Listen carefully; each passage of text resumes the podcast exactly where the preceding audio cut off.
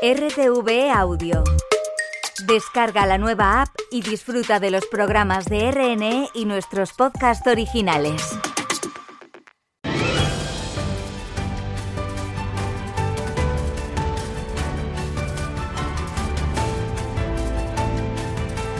Europa Abierta con Lola Martínez Rojo. Hola, ¿qué tal? Bienvenidos a esta última edición del año 2023 de Europa Abierta. La próxima, ya saben, eh, será en cuatro, lo que terminará. En España tenemos nuevo ministro de Economía, Comercio y Empresa, Carlos Cuerpo, que sustituye a Nadia Calviño, que como saben comenzará nueva etapa el 1 de enero al frente del Banco Europeo de Inversiones. El presidente Sánchez ha destacado el perfil europeísta del nuevo ministro. Un economista de enorme prestigio tanto a nivel nacional como en las instituciones europeas y en los organismos financieros multilaterales. Un europeísta convencido. Carlos Cuerpo, el nuevo ministro de Economía, ha tenido una importante experiencia en Europa. Entre 2011 y 2014 trabajó como experto nacional en la Dirección General de Asuntos Económicos y Financieros en la Comisión Europea. En cuanto al nombramiento de Calviño como presidenta del BEI, Sánchez ha vuelto a destacar que se refuerza la presencia e influencia de España en el núcleo del proyecto europeo y se suma a otro tan importante como el de Josep Borrell, vicepresidente de la Comisión Europea y alto representante para asuntos exteriores de la Unión Europea. Nosotros hoy en este programa en Europa Abierta continuamos con los resúmenes de lo que ha dado de sí el año. Hoy con Reino Unido repasaremos la actualidad cultural europea también de la semana y terminaremos con nuestra sección para estas fechas, una Navidad para la integración.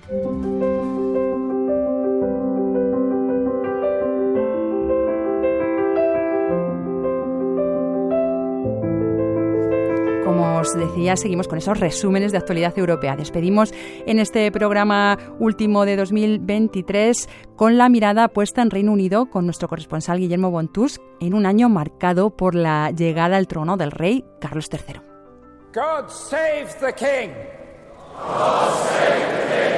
En el Reino Unido este año 2023 quedará como el año de la coronación de un rey, la primera en las últimas siete décadas.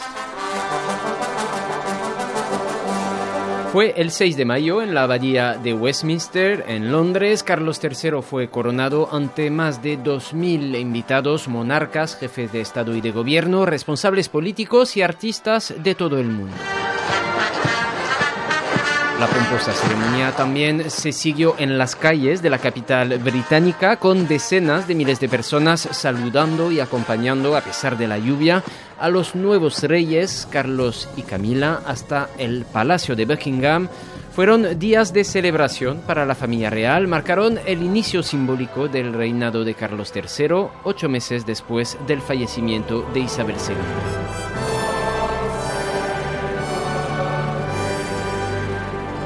La coronación fue un momento de fiesta en el Reino Unido en un año marcado por las protestas y las tensiones sociales. A principios de febrero, una convocatoria unitaria histórica movilizó a cientos de miles de trabajadores públicos en todo el país.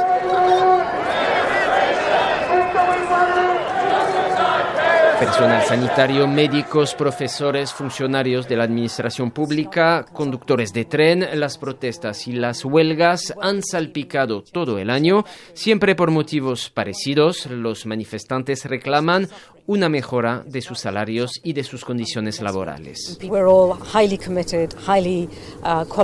Todos somos personas muy comprometidas y cualificadas. Nuestros trabajos son importantes, lo hacemos por vocación, pero tenemos que pagar nuestras facturas, decía durante una de esas huelgas una trabajadora del NHS, el Servicio Nacional de Salud. Todos los ciudadanos británicos, no solo los funcionarios, han tenido que lidiar en 2023 con una subida generalizada de los precios. El año empezó con una inflación superior al 10%, ha bajado en los últimos meses, pero sigue muy elevada, cerca del 5% en noviembre. El coste de la vida ha provocado un aumento de la pobreza en el país. Mi dinero sirve para pagar la electricidad, el precio se ha disparado, por eso necesito ayuda para dar de comer a mis hijos, contaba esa mujer.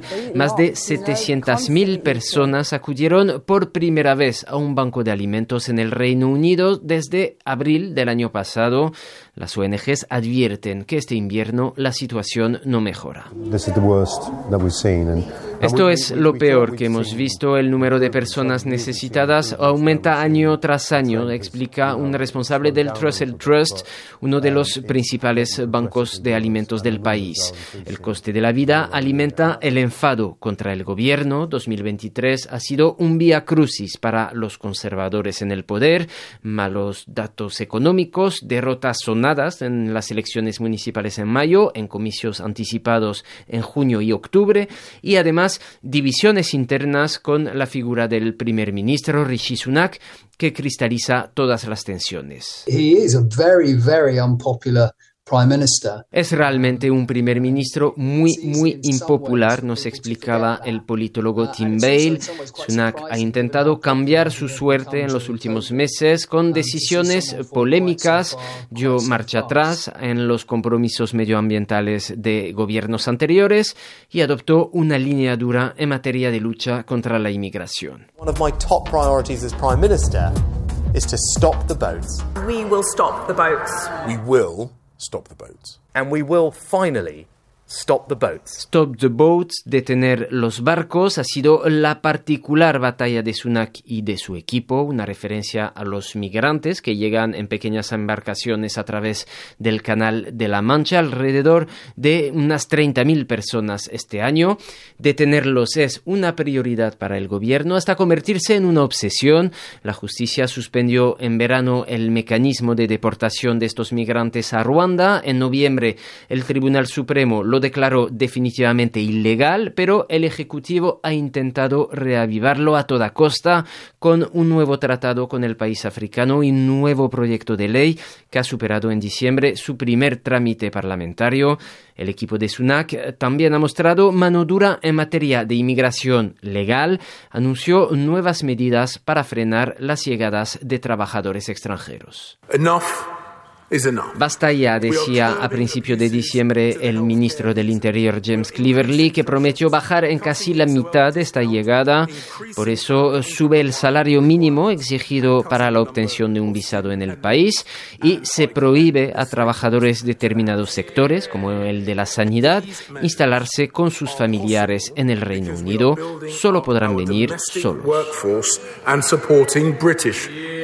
Medidas destinadas, decía Cleverly, a proteger a los salarios y a los trabajadores británicos, una retórica nacionalista en un marco preelectoral las elecciones generales tendrán lugar en los próximos meses, a lo largo de 2024. Los conservadores están lejos en los sondeos de la oposición laborista. A la espera de ver lo que nos depara esa cita electoral 2023, eh, también nos dejó en el Reino Unido la renuncia de la ministra principal de Escocia, Nicola Sturgeon, por un escándalo de corrupción. Una Irlanda del Norte que sigue sin gobierno y que celebró este año el 25 aniversario del acuerdo de Viernes Santo, que puso fin al conflicto en la provincia. Y ya que hablamos de celebración, y por terminar con una nota positiva, dos acontecimientos celebrados y destacados en el Reino Unido en el ámbito de la música.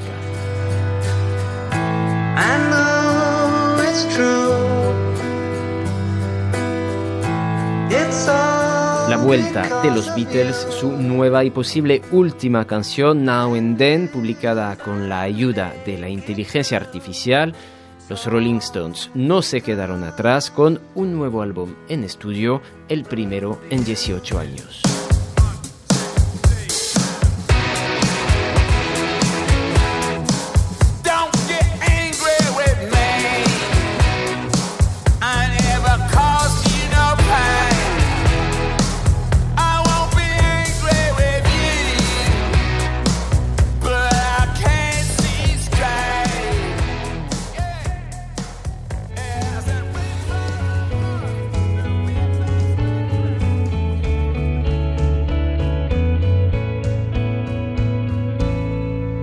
Cultura europea.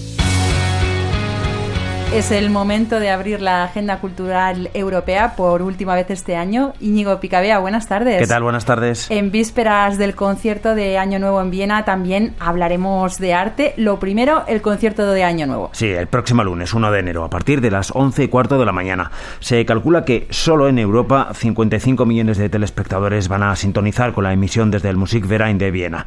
En su sala dorada, la Orquesta Filarmónica de Viena estará dirigida por el alemán Christian Tillmann.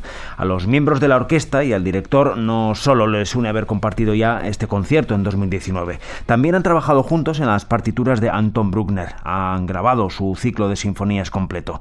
Bruckner es un protagonista especial este año en el Musikverein, con permiso de los Strauss, claro, porque en 2024 se van a conmemorar los 200 años de su nacimiento. Por eso, tanto el repertorio del concierto como el intermedio audiovisual incluirán piezas del compositor austriaco. La Filarmónica Vienesa interpretará en directo la cuadrilla WAB 121 y en ese intermedio que mencionaba escucharemos esta pieza religiosa, Locus Iste.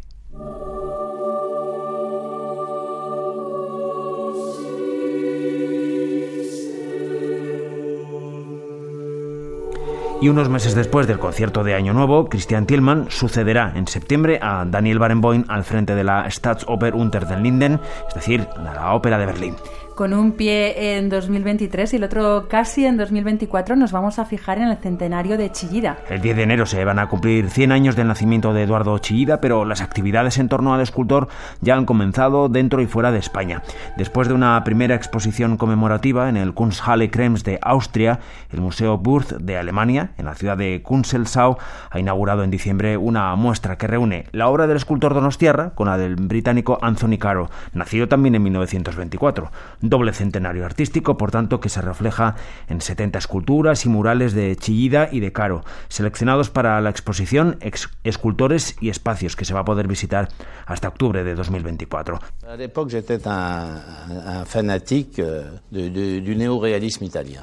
Quizá algunos de ustedes ya han reconocido esta voz, es Jacques Delors, es presidente de la Comisión Europea, el político francés, como ya les contábamos en el programa esta semana, fallecido este miércoles a los 98 años, nosotros hemos hablado de él políticamente, pero queremos recordar su contribución a la cultura europea. Sí, una contribución con raíces personales. Jacques Delors era un gran cinéfilo. Organizó un cineclub en su juventud donde programaba neorealismo italiano, por ejemplo, como le contó al legendario periodista cultural francés Bernard Pivot en su programa Bouillon de Cultura en el 93. Es el fragmento que hemos escuchado, recuperado esta semana por el Instituto Nacional del Audiovisual en Francia.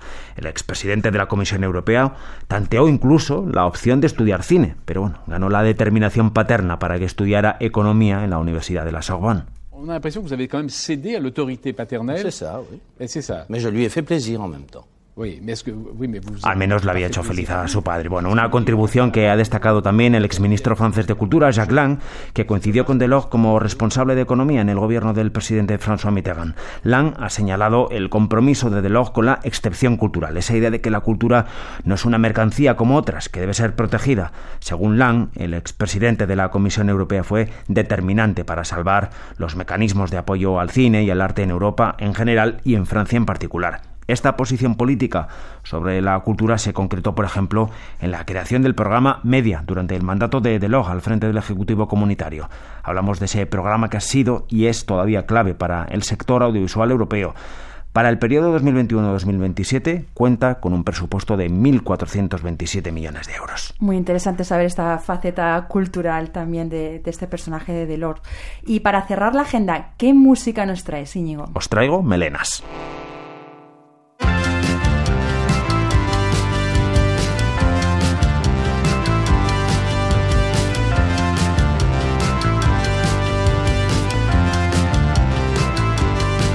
Las cuatro integrantes de Melenas han publicado un nuevo disco este año, hace no mucho, en septiembre. Se titula Ahora, al que pertenece esta canción, 1986.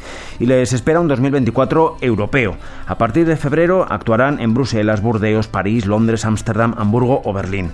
Recorrer Europa no es nuevo para ellas. En 2021, Melenas ganó el premio Music Moves Europe Talent, que permitió una primera gira por los países vecinos. Una vez abiertas las puertas y demostrado su talento, les han vuelto a llamar.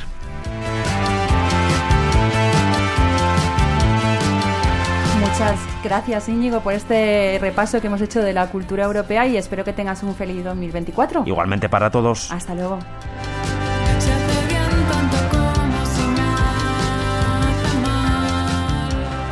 Estas Navidades, ya lo saben, hemos apostado en Europa Abierta por hablar de historias de integración.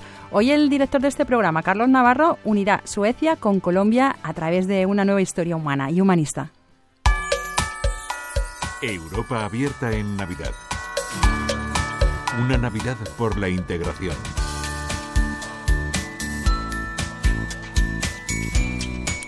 Diciembre de 1874, es decir, hace casi 150 años, fue el momento en el que Colombia y Suecia establecieron relaciones diplomáticas. Colombia exporta café y bananas y compra maquinaria y coches, fundamentalmente.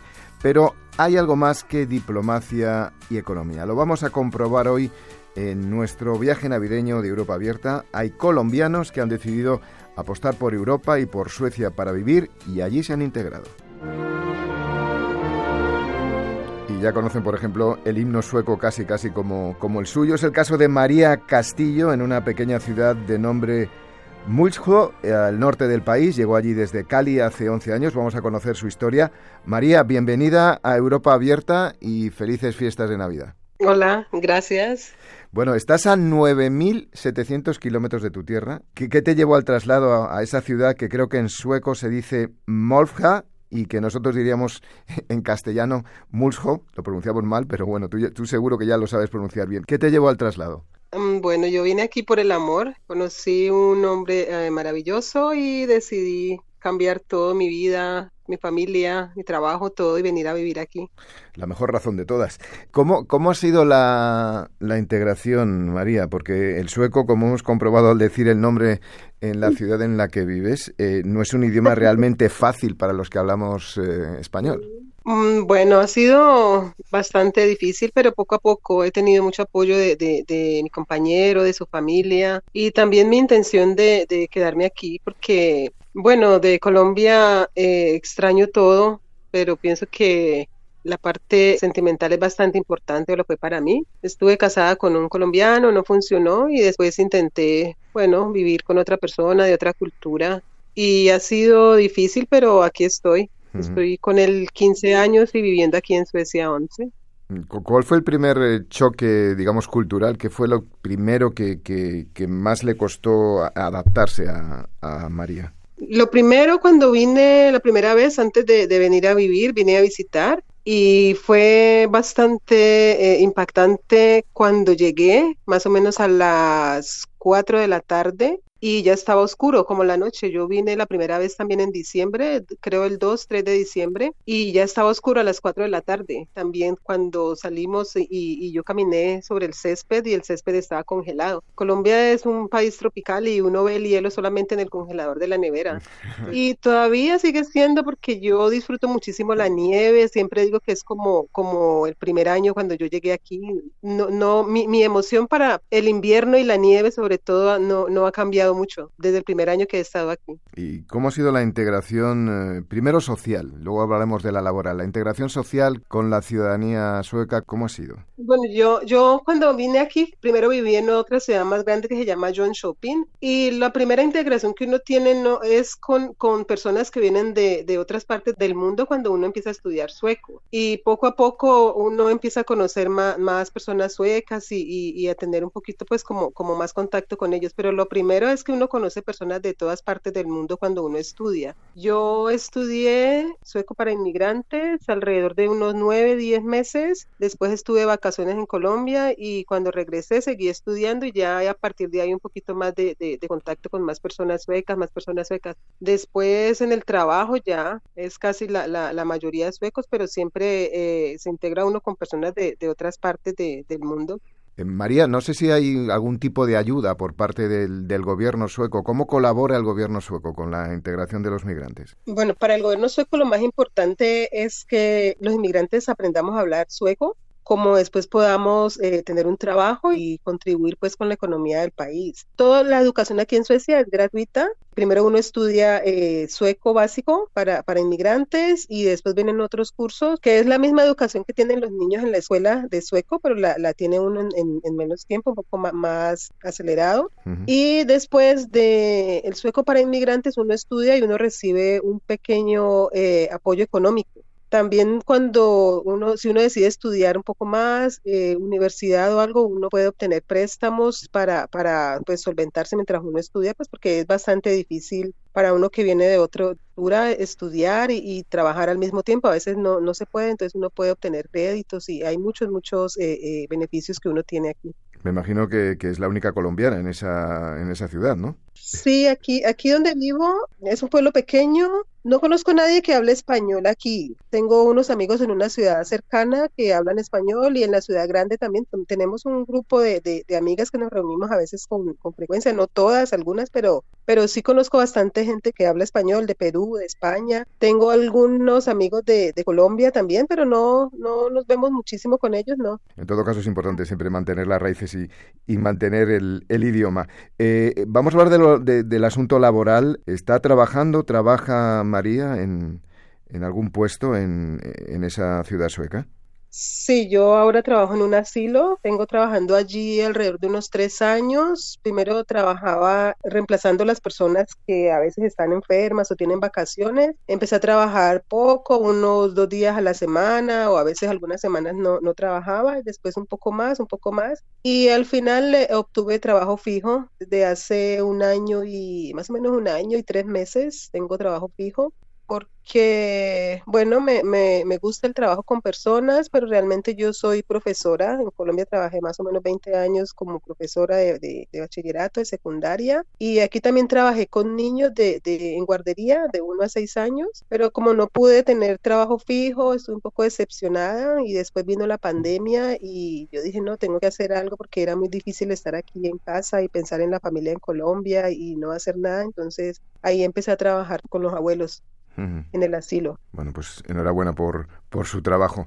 Vamos a hablar de, ya de las fiestas navideñas, ya hemos entrado en el año 2024, ya estamos en el mes de enero. ¿Cómo se ha celebrado la Navidad, eh, María? ¿Cómo se ha celebrado el Año Nuevo? No sé si, eh, como le, les solemos preguntar a, a, nuestros invitados, lo han hecho con las costumbres de su país, es decir, de Colombia, con las costumbres suecas. Con las costumbres suecas. Aquí en, casa nosotros celebramos con la familia de, mi pareja, de mi compañero, pero básicamente es la comida, reunirnos un rato en la tarde. Ellos, eh, hay un programa que, que, siempre se lo pasan en la televisión sueca, es el Pato Donald, pero es una pequeña parte de muchas de las películas que Disney ha hecho es muy popular entre, los, entre las personas mayores, porque era el programa que ellos veían cuando estaban niños, era el 24 de diciembre a las 3 de la tarde. Sigue siendo a esa misma hora. Nosotros siempre lo vemos y después eh, tomamos café con galletas o con panes navideños y después la cena. ¿Qué hubo eh, en esta Navidad en, la mesa de, María Castillo y de su familia sueca? Es un buffet con, con diferentes comidas tradicionales. Hay, un, hay eh, una, como una entrada de, platos fríos, que puede ser ensalada de, remolacha, unos pescaditos, papas, pan, sí, cositas así. También hay un, como el plato, les dice como plato caliente, hay jamón, hay eh, unas papitas que se hacen en el horno con, con anchoas, se llama Johnson's Frestelse, y bueno, papas y albóndigas, eh, salchichas, bueno, diferentes cosas. Uno espera mucho tiempo eh, la, comida de Navidad porque es muy rico, ¿no? Es, es muy variado, es muy rico, pero después pasa Navidad y entonces uno come durante toda una semana todo lo que ha quedado de, del día de Navidad. Bueno, se ocurre en Suecia y en, la mayoría de países. Eh, bueno, hemos comprobado que ha sido una integración casi modelo, pero bueno, vamos a despedirnos musicalmente y todavía algo le queda de, su tierra colombiana y creo que ha elegido un, villancico que le recuerda a Cali, que le recuerda al Valle del Cauca y, y el calor más que el frío, ¿no? Sí, mi burrito sabanero. Vamos a escucharlo. Con mi burrito sabanero voy camino de Belén. María Castillo, ¿desde qué ciudad, María? Desde Mulco. En Suecia. Eh, muchísimas gracias, felices fiestas de Navidad y feliz año 2024. Gracias por estar hoy en Europa Abierta Navidad. Gracias. Gracias, igual para ustedes. Con mi cuatrico voy cantando mi burrito burrito va trotando con mi Muchas gracias también a ti, Carlos. Os decimos adiós y os deseamos una buena entrada en 2024. Que disfrutéis mucho. El lunes os saludará ya Carlos Navarro. Buen fin de semana. Si me ven, voy camino de Belén. Tuki, tuki, tuki, tuki. Tuki, tuki, tuki, ta. Apúrate, mi burrito, que ya vamos a llegar. Tuki, tuki, tuki, tuki. Tuki, tuki, tuki, tu. Apúrate, mi burrito, vamos a ver a Jesús. Con mi burrito sabanero voy camino de Belén. Con mi burrito sabanero voy camino de Belén. Si me ven, si me ven, voy camino de Belén. Si me ven, si me ven, voy camino de Belén. El lucerito mañanero ilumina mi sendero. El lucerito mañanero ilumina mi sendero. Si me ven, si me ven, voy camino de Belén. Si me ven, si me ven, voy camino de Belén.